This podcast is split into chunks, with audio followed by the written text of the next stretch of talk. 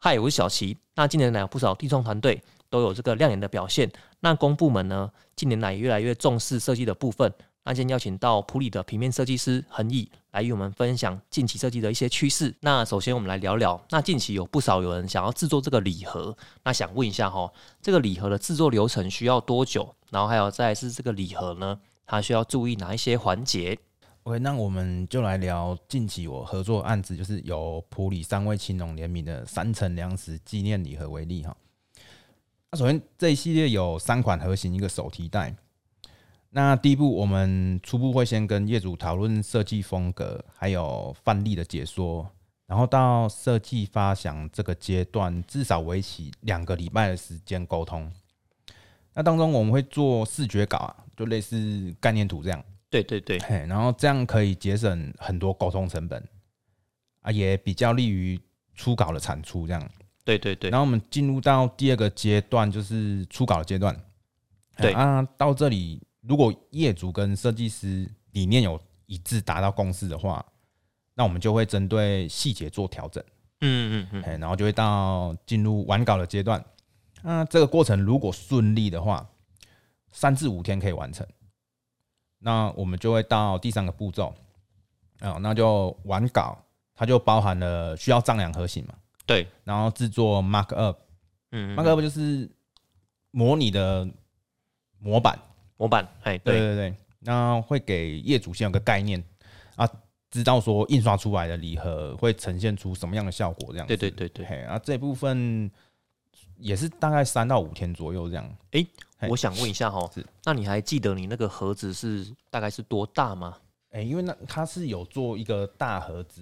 然嗯后再两个小盒子放在里面这样。对对对对对，啊，大概我稍微量一下是应该是二四十十四十，四十几公分嘛，差差不多是我觉得好像是长四四十啊。长四十，然后宽好像大概是二十几公分这样，哎、好像不到二十，不到二十不哦。到二十，对对对，哦，差不多四十乘十十几左右这样，差不多。嗯啊，然后嘿高可能就是九公分哎左差不右多，了，那样差不哈多九十，对对对。那这样一个盒子的制制作的费用大概是多少？费用的话，当嗯时报价大盒子好像是要两两万多，小盒子一万多，然后袋子也是差不多两万多，哎呦然后总计大概六万多左右，哦，那这样这个盒子等于是一个差不多是二十几块啦。嘿，差不多。嗯嗯嘿。那其实还是想跟大家分享一下，就是我们在制作这个礼盒的时候呢，其实这个数量哦，一次我们差不多都是一千个起跳。呃，对，没那错所，以说，它基本上一个礼盒呢，就是可能需要制作的费用啊，大概就是二十到三十元左右。那所以说，你是要印一千个，然后重点是还有手提袋。哎，没错，对对对。对那其实大家可能都要有这个预算、然后就是我们再来讨论这个核心的制作这样子。对。那我们刚刚第三步骤就会到第四个步骤，就是需要丈量它的核心嘛，对对对然后对再对，送印刷厂去开刀模，对，打样白盒出来，嗯然后，看尺寸有没有需要再做调整，这样。对对对对对，对，然后通常开刀模制作白盒就需要一个礼拜的时间这样。嗯，呃，那白盒也没有问题的话，那就会到最重要的阶段，就是我们的设计稿会套上确认的刀模，然后再做打样。然后这时候会有两种选择，就是数位样跟实体样。那我就是特别针对这两个打样来做解说。对对对，那依照这次礼盒的案例啊，我们是没有做任何的加工，嗯嘿也没有使用penton 色票，嗯啊，我们是用 CNYK 当底色这样。嗯嗯嗯嗯，啊，所以上所以基本上做数位样就好是可以的啦。对，那数位样顾名思义，它就是数位印刷打样，那就不会是油墨印刷，而且它只能在铜板纸做印刷，所以样品呈现出来的效果不会是礼盒成品的样子。那数位样通常打出来啊，都是看位置准不准确，而已，嘿，对，嗯没有办法做对色使用。对，那再来就是实体样，它就是会用油墨印刷，然后也可以用盆通做印刷，也能制作后加工。哎、也嗯你是说他可以选数位样，或者是要打实体样这样子，哦，它它两个都可以。然后都可以啊？就是价格上大这概、这我等一下会讲。好嘿好，好嗯对对，那就是哦，它可以使用我们所选的纸张做印刷，对对它对，这样可以确保成品的颜色跟加工是不是我们想要的效果。嗯嗯嗯，好，那刚刚小徐问到嘛，数位样跟实体样，它是包含在整个印刷的费用里面的。对对对，对啊，所以说两个都能打。嗯，对，那像这一次礼盒啊，有三款嘛，啊加一个手提袋。那我们是两个样都有打，那因为盒子跟手提袋的材质是不一样的。对，对，那打数位样基本上就是看位置准不准确。嗯，那实体样是需要到印刷厂跟师傅一起校色，嗯因为油墨在不同的材质上啊，它会呈现的色泽会有所影响。那当时盒子跟手提袋就需要现场做机台校色，对，把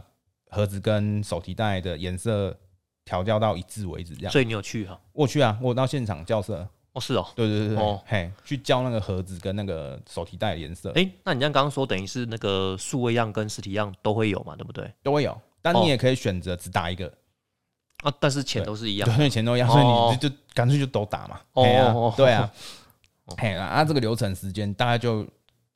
就比较耗时啊，嗯就至少都要一个月。对对对对对对对，对嗯，而且是顺利的话，嘿嗯啊啊，那打样也没有问题啊，啊业主也确认过后，那就是进行最后的大量生产。对对对，对，那这要看那个印刷的数量决定，像我们就是都各印一千个嘛，那至少嗯嗯就是一个半月的时间，对对对，对，差不多是这样，那就是整个印刷制作流程这样。嗯，目前有问下来的是一些礼盒的印制啊，基本上它就是，就算是你已经有印过了啊，前面那些流程都已经跑过了啊，你要再加印，就是我和礼盒用完了，我要再多印这样，基本上都还是要四十五天或者是两个月的时间，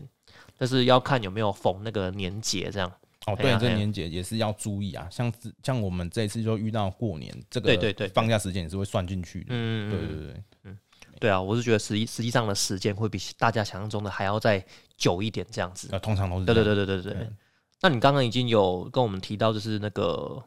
就是时间嘛，对不对？对。那因为我觉得蛮多人他们都会觉得说，就是诶，那我是不是给你设计哦两三天啊就已经很多时间了？然后或者是他们是不是会忽略这个就是印刷所需要的时间啊？其实我是觉得这个印刷这个部分，我最近很常遇到，但是其实我觉得印刷那印刷厂他们都是休六日，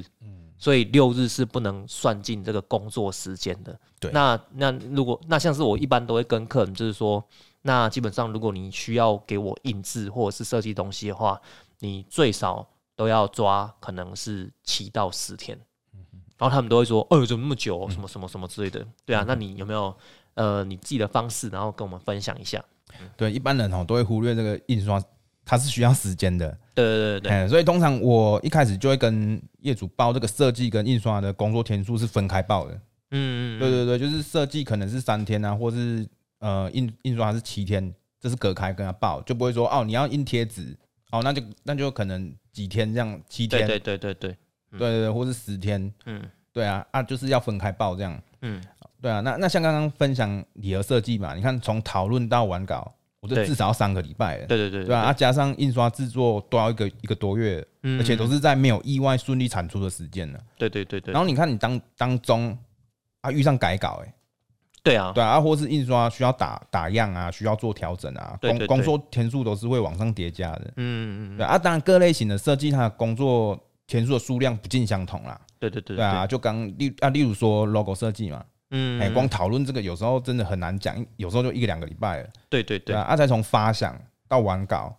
最快也要五天的时间啊。对对对，那、你说那个什么两三天的设计工作天，不是没有啊？嗯，对啊，就就例如说那种如果原创性没有这么高的嘛，对对对设计啊，可能就是业主提供素材啊，对对对对，啊，视觉风格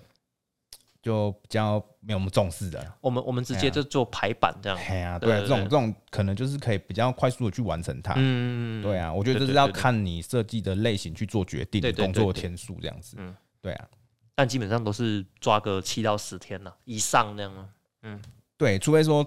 呃，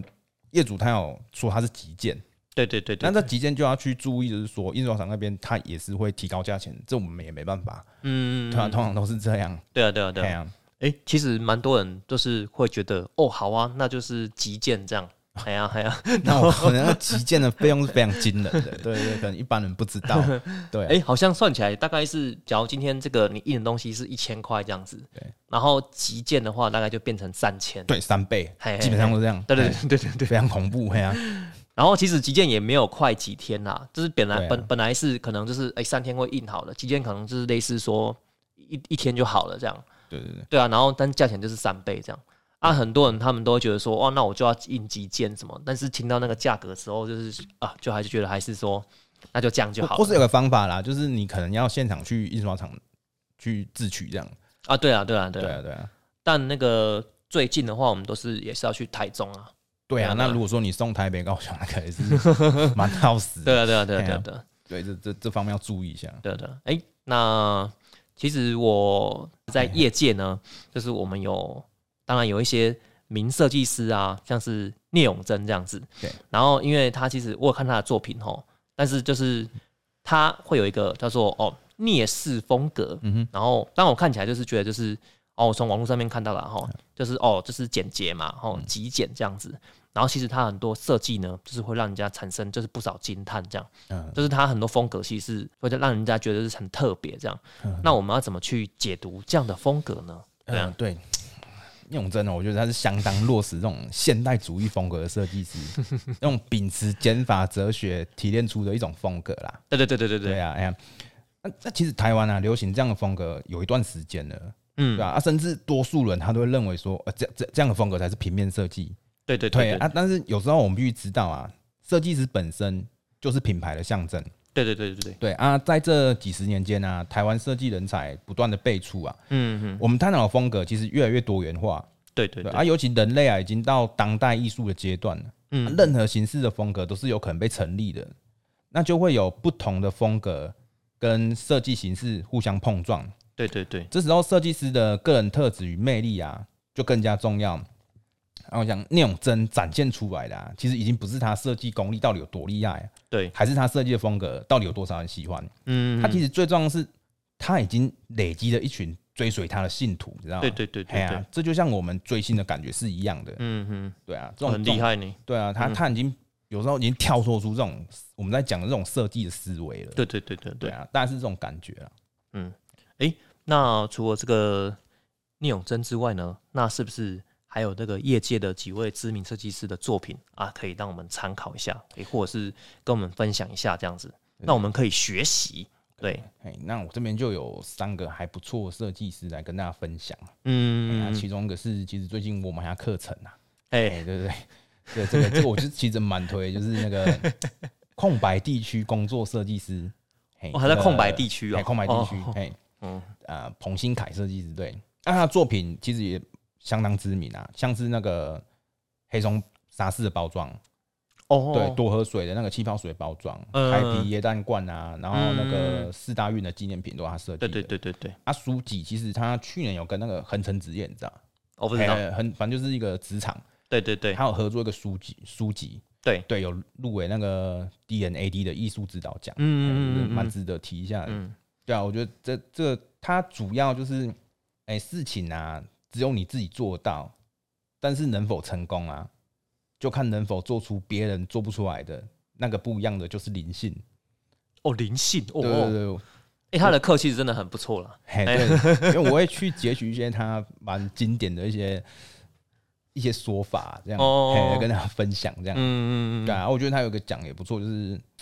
啊，体现社会状态的角色，同时也推进社会前进。设计师应保持自我提升与反省，将思想透过作品传播，为社会进步创造一些可能性。啊，如果一直停留在大众看得懂的设计，社会就不会进步。这样，嗯，对啊，我就觉得他讲也也是蛮有道理的。哦，他的课程好像就是说，那个其实是艺术啊，是总比就是走在人们前面一点这样。哦，一对一类直来类都似是这样这样，然后哎呀还是哎去呀探讨说艺术当然跟那个设计师能不能做个结合起来。对对对对啊对对让一对般民众能够去理解这样。嗯哼对啊，他是做这样实验性的阶段呢、对对嗯，对蛮不错的。我觉得大家可以去看他的影片，看看影片。对对嘿对，对对，没错。嗯嗯啊，我觉得第二个设计师也是我蛮喜欢的，他是 Invoice 里面的呃 In Office 里面的设计师是冯宇，冯宇嗯啊嘿，冯宇，那、他的作品有那个总统府百年建筑 logo，哦哦哦，嘿哦啊，永兴凤茶，嗯还嗯有 That's Coffee 跟那个酱吐司都是他的作品啊。比较特别是现在国小课本啊是他设计的，哦，很厉害哦，还蛮厉害的是，我觉得它里面也是有讲到一个生活中都蕴含了设计的概念，但这并不是设计师的专利，任何人都可以做。嗯嗯，对对对对对对啊！啊，然后把自己先抛掉，我不重要，我要忠实的呈现这个角色的精神和价值。哇，这句话讲的好好哦，对啊，嗯就是我觉得他们都是一些我我觉得我自己蛮喜欢设计师，这都是大师级的啦，对啊对大啊师对级啊的，真，的嘿啊，嗯嗯。所以都有一些经典名言都会出来。不止他们不止，当然设计功力本来就已经在呃上层了嘛，对啊对啊水，然准后之上，嗯他们的包含他们的理念跟精神层面都是相当的高高段位啊，非对常对值对嗯得我们学习。对对对对 对，对对，那我要介绍在这一位就是不是台湾，但是这个绝对家喻户晓啊，这个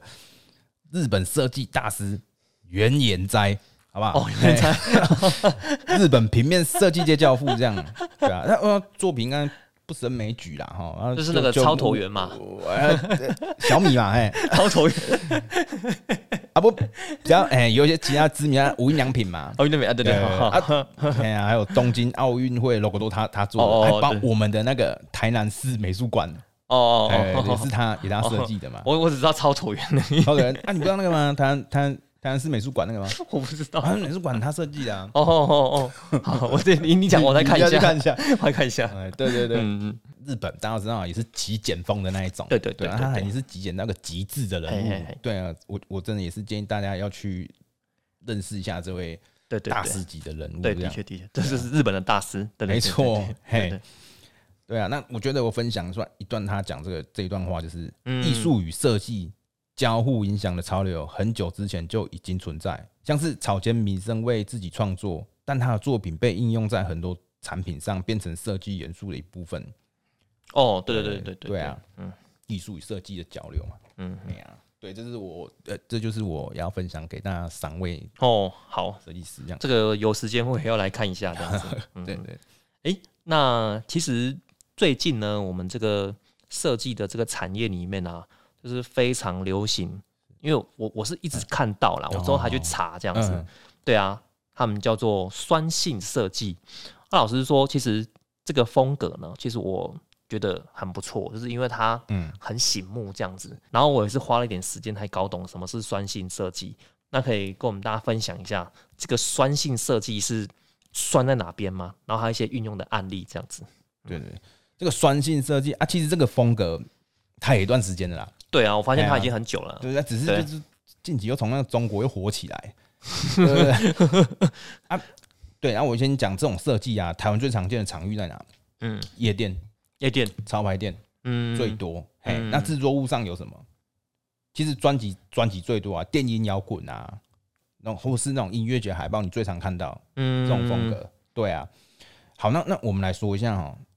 啊，酸性设计是怎么来的嗯？OK，啊，首先酸性设计是取自这个 LSD 这种迷幻药中的酸。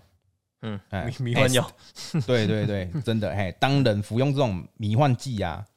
会产生那种幻觉，你知道吗？嗯，对啊啊，那时候就是有人把这个画面啊记录下来，对对对，嘿，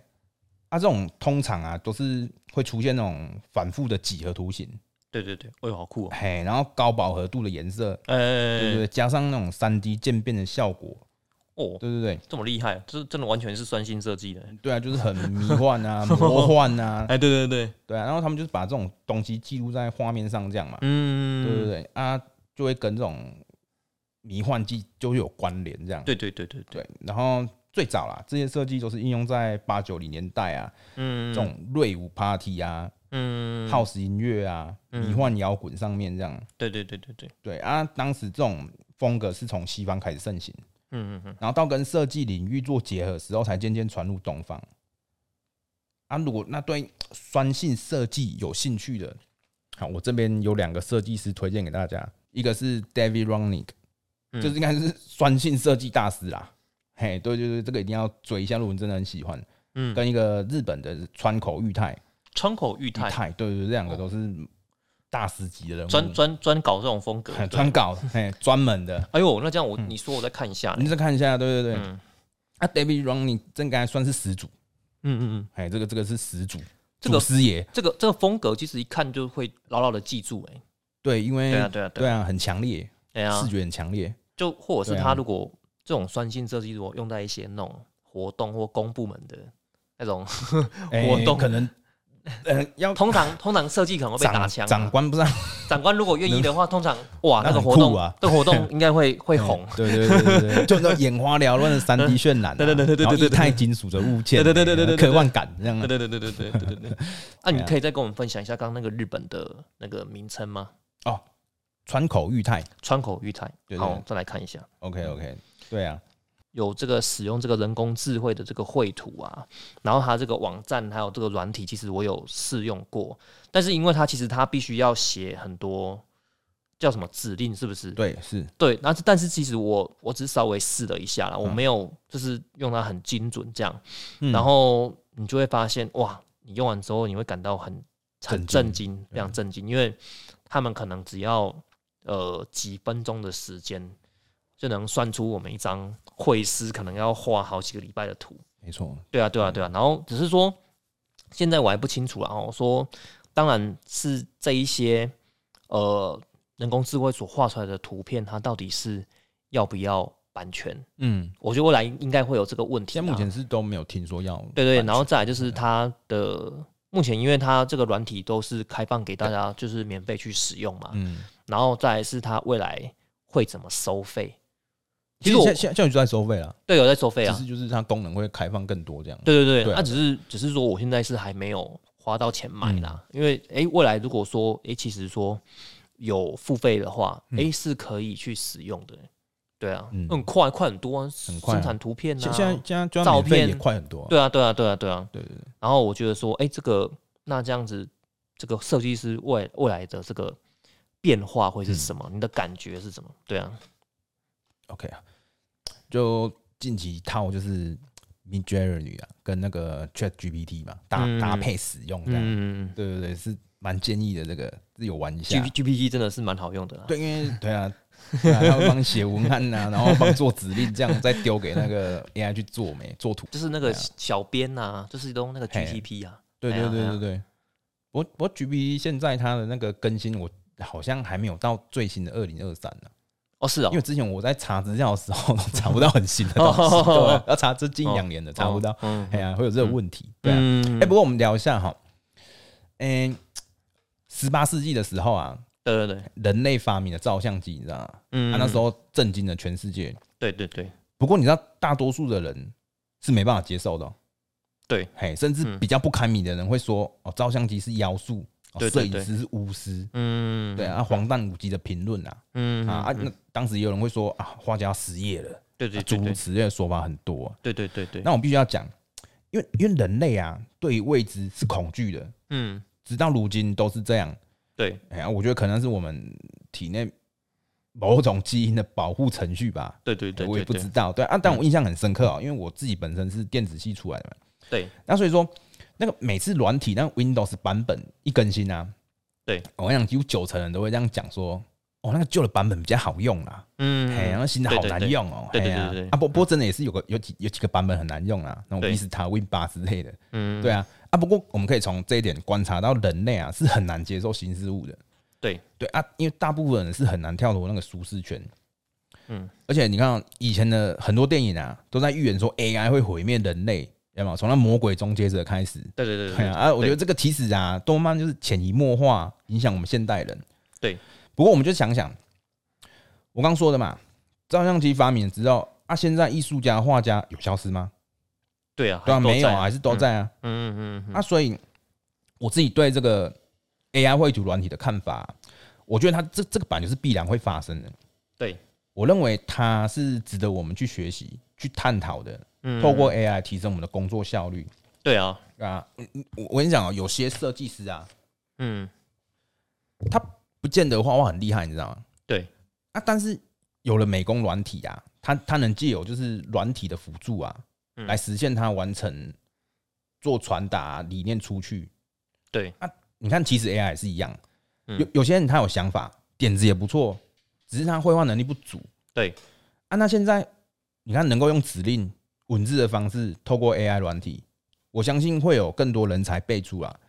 像我们还会用美工软体啊，对对啊，啊还可以搭配使用，相辅对相成嘛，对对对工作对效率就会提升很多啊对。对对，对啊啊，AI 趋势我是乐见其成啊，嗯，哎呀，它一定会改变我们原有的工作模式，对对哎对，啊，但到毁灭人类哦，我想应该还是大段的时间呐，应该哎我们活着应该看不太到应，该，哎呀，还有一个很长的路要走，如果真的要毁掉我们，对对啊，对对对对，没错，嗯，那其实我是觉得目前使用起来是除了让人惊叹之外，啊但是其实我没有很担心啦，嗯因为你你只要一直持续的去了解它，然后去使用它的话，其实你应该会变成一个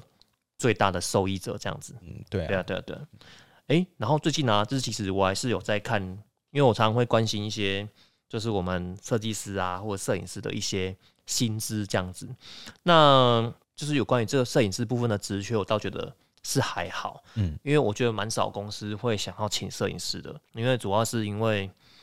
摄影师还有器材，他器材可能比那个 PC 可能还要再贵一点这样子啊。对。然后好像蛮多公司就是觉得摄影这个工作会外包，嗯嗯，当然还有摄影棚的问题。那设计师就是不少公司他们会想要，就是会开出这样的职缺这样，但其实这设计师的薪水都不高，就是目前看起来就是起薪这样都是在三万块左右。嗯然后其实有时候想一想，我会觉得说，诶，那每周工作四十小时，对啊，啊，虽然这是公司有提供设备这样，但是实际上我们四十小时的时间，如果我们是自己结案的话，会比这一个三万多块的薪水还要再多很多。嗯，然后目前其实也看，就是这些公司他们也只能留住那种可能大学刚毕业的大学生。嗯对啊，才愿意做这样子。那表示说，设计这个产业，设计师未来都一定要自己独立结案，嗯嗯，不太可能会在公司里面嘛，嗯嗯，但待个两年三年，其实你被公司压榨久了，你也是会离职，对，对啊。那你觉得这个部分，这个生态是不是变是蛮不健康的？对啊，我每周四十小时，我只能说这间公司还算是很佛心的工 作了。据我所知，一周工作超过六小时的公司比比 皆是。对啊，啊，不过这个起薪三万，这这个跟台湾劳基法还有就是台湾这个环境对于设计产业并不是这么友善呐、对对对对啊，都有一些连带关系，蛮复杂的。嗯啊，不过讲实在啊，大学生就比较好压榨嘛，对对对哎对呀、啊，对，新鲜的干对不对？公司就最爱了。嗯，对，啊而且毕业生一开始就没有工作经验嘛，对对对对对嗯、选择性相对的就比较少啊，对对对，啊，尤其是他是本科系出来的，啊，设计公司也比较愿意聘用啦。嗯嗯哎呀，啊，你要说跨产业的话，那就是还是得要花时间去进修嘛，对其对他的对专长啊。对对对对可是你想啊， 公司加班有时候都加到怀疑人生了，对对对对对啊，也更难有那个闲暇之余，怎么还能进修进修，对对，对真的，哎呀，嗯啊，所以有些人要跳脱这个环境，是有蛮蛮多的困难啊的就。只这只能离职的，就是就是像刚刚小迪讲的嘛， 就是离职嘛，对啊自己对啊出对啊来到最后都会走上这一段路，这样对对对对对啊，必然的，像是你最近有分享一个影片啊，当然我有看哦、嗯反正他就是一个老外嘛，哦然后在说那个是台湾是是哪里不好这样子嘛，对对不对？ 对。然后它里面就是有一点就是类似就是有提到说，哎、台湾人就是普遍不重视美美感， 感，对是啊，这这事实啊，哎呀，就有就好了、哎对啊真的对啊真对的啊都是这样，哎对啊，就是因为有就好，所以我我也不想要花那么多钱。对啊，哎，哎、对对对，对啊，我就是说整个生态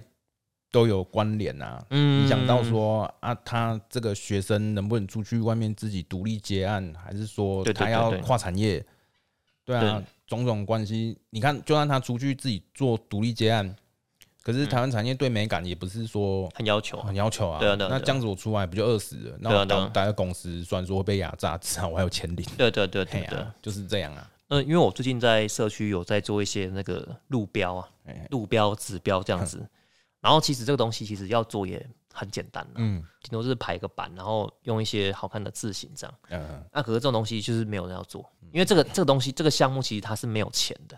哦没有没有人会想要花钱做这个啦。哦，没有对啊没有没有拨出这样的预算来做。或我是觉得就是我就是那个 A4 印印就好了。嗯就 A4 印印啊，什么哦，遵循指标啊，吼，男厕女厕啊，就用 A4 印印，然后墙壁粘粘就好了啊。然后那种这种是就那个就很很难看呐、对啊很很丑啊。就用 A4 印表机印呗。对啊，啊，然后就是用那个 Word 有没有？哦，就打男厕这样。对啊，啊，这种重点就是说，他那们也会在意啊。没有人在意。就这我，但我是觉得这是很很难看的、很难看对对的。对啊，只是说，但是你说，诶，那那这个我来做好了，我来把它变得漂亮一点，这样。但是其实这个也它也也不值多少钱，嗯，对啊，所以说就是没人要做这样，因为做这个也不赚钱，这样。对啊，你对啊看我我们小的社区就是已经是这样了。对对你看对对你你扩大来讲，影响到就是市容嘛，对对对对啊，那对你对，再大一点就影响到整个国家。对对对对对啊，对都是这样层层上去的关系啊。嗯嗯嗯，大家都说那个什么呃门面的那些哦设计啊，都只会摆在那个机场有没有？嗯，对啊，机场可能就是那一些指标啊，或者是它的一些设计，可能就是会比较讲究。嗯，但除了那个机场之后，在台在在街上就没有了。对啊，对啊，对对啊，对啊。那其实我是觉得这个还有很大的发挥空间啊呐、啊没错，那我就自己先从那个社区开始做起，这样子嗯。刚、提到这个，就跟你我们现在讲的有有点关系，就是其实就是你去年也有申请一个就是计划案嘛，对不对？对然后有针对这个第三市场，这是我们普里的一个很很老的一个传统市场嗯这样子，然后进行改造。然后，然后你有什么心得吗？或者是你今年有没有想说，诶，嗯还可以再继续再做些什么？对于这个老市场这嗯样子，我哦到现在还是记忆犹新呢。我嗯好像昨天才发生，我就这样说，这个我申请这个计划叫做“新势力扎根农村计划”。对啊，啊，我先说这个原先的计划主轴啦，不是这样，还不一样，是我我我想要做的是设计礼盒包装来推广市场的文化对对对，啊。不过因为我们去现场报告的时候，就是评审老师有指导啊，嗯，哎呀、就是他他反正他重点是包装设计不一定会是市场真正需要的东西。对对对对对，啊，那那那这样子的话，就是我为了要更深入了解市场文化嘛，对对对那那时候我就开始走访市场各行各业的摊贩，然后跟他们聊天啊，对对对，然后最后就确定用品牌故事、嗯文嗯，宣设计、嗯看板解说跟空间营造来对对对，推广市场文化这样。对嗯，对啊，然后我把这个提案给老师之后，他有在补充说，就是要建议我拍摄宣传影片。对对对对，他觉得这样放在不同平台上播放，可以比较吸引大众目光啦。哎，那影片到底你最后放哪边呢？YouTube 啊，哎，又放 YouTube 啊？对啊，放哦 YouTube 对啊。哦哦， 好对好啊好，嗯哎呀，啊然后也是这些意意意见啊，启发我啦，然后重新检视这个计划。嗯嗯，对啊，啊，对啊，那我就着重这个品牌故事跟那个影片宣传两个重点来开始这项计划。对对对对对，对，然后直到拍摄的过程啊，我嗯遇到状况就是有一些摊商他比较没办法公开表达自己的想法，对对对，对对对对，嗯然后会有这个困难啊。这个时候我们就是要需要更加细心的跟摊商沟通，嗯嗯。嘿，了解他们想法和困难这样。嗯哎呀，啊哎、在那你今年是不是还会再请这个计划呢？啊，对，会会会再继续继续请，嗯第二次这样。也是要做这个类似的东西？对，就是在再会有其他的摊商加入这样子。嗯，啊哎、这样闲聊一下。那、这样，如果你今今年要请到呃足额这样子，就是十万块这样，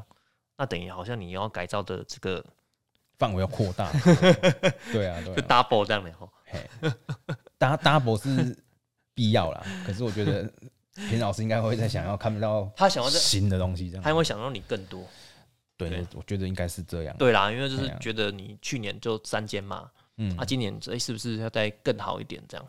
对啊，对啊，因对为啊，对这啊。这也是个问题耶，哎呀，嗯，嗯，这个还还有点时间啊，可以思对啊考一下。对啊然后也希望这个第三市场呢，未来就是会有一些不一样的，就是门面然后那因为我们都是非本科系的嘛，对不对？对。那如果说大家想要接触这个平面设计的话，或自己想要设计的话，哎，那是不是我们会提供一些资讯？嗯，给这就是给这些听众这样子。我我觉得一开始啊，这一定要去进修。嗯对就是实体课程，例如说像巨匠会有开课程嘛，对对连对对，连连成掉那那一类的，嗯那你再不然就是要买线上课程自修。对，对啊，我我觉得那个平面设计啊，它是有许多的专业理理论是需要学习的，对对就绝对，绝对不是说你会用个 AI PS 就能当设计师这样。嗯对啊，嗯我觉得平常也要阅读设计相关的书籍，嗯对啊，也要多逛书店。嗯，哎呀，然后有些在职的设计师会办一些工作坊，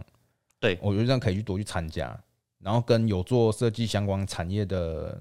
同好多做交流。对对对不对，啊，平常也要保持创作的习惯啊对对对对对，啊，啊，建立自己对平面设计的语境啊，嗯，然后透过每次的作品的记录啊，啊，与其他的设计师做交流，会更快进入这个产业状态。这样，对对对对对，诶，那其实因为我我我我们都买蛮多书的啦，嗯，像是那个什么色票啊，哦，或者是这比较在工具啊，在介绍颜色也是也也是会出相关的书，然后再来就是字形，对嘛？就是字字形字体的设计其实也是一门学问嘛，对啊，对啊对啊对啊，然后再来就是。诶，我有看你那个线上课程，嗯，它其实都是讲图像设计耶。哦，对，对对对对，你看那因为那个老师都讲图像设计。因为其实那个 graphic design 它真正翻译过来是图形设计、啊，对对对，就是图形设计那、啊。为什嘿么叫平面设计？可能就我觉得可能听起来比较 gay 吧，我不知道为什么。可是对啊， 可是他可能没有没有去想想到后面说它会影响到这么多，对对对对对因为它很局限。你如果叫平面，它好像只能在平面上做设计，但其实大家知道平面不是嘛，它可以在任何的物件上都能做设计。对对对对，对啊，嗯嗯，啊图形它就是有任何图形它就是很多啊，嗯不受限啊，嗯，什么图形都可以啊。对对对对，啊，就是这样。嗯，了解。诶，那我再讲一下前面那个礼盒好了。那其实礼盒的材质好像大部分其实就是铜板纸，就是上雾膜这样子而已，对吗？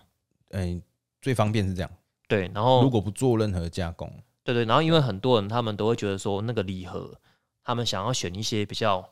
特殊的纸质这样子。嗯，啊，其实老实说，目前我遇过蛮多的业主，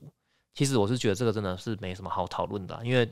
换一个纸质之后，其实数那个价格就变得非常哦非常的是贵，对对对啊，对对对，啊，对啊，对啊。就是其实你也就是原本可能一个二十块啊，我可我能有个建议啦，哎，就像我有个案子是那个手酱日式甜点的礼盒，对对对对，那那那时候我们就是会上比较特殊的膜，嗯嗯嗯，嘿，就不用选材质。对啊，诶那个那个那个，你有看过吗？那盒子有纹路呢，那是膜，那是膜哦对，哦，就是铜板纸上膜而已嘿，啊要不然就是压压压那个膜上去而已。 哦，对对，所以那这个是纸还是很便宜 还是很便宜，对，这是个方法。哦，嘿了解。对啊，那很感谢这个恒毅今天的分享，那我们下期见喽，拜拜拜拜。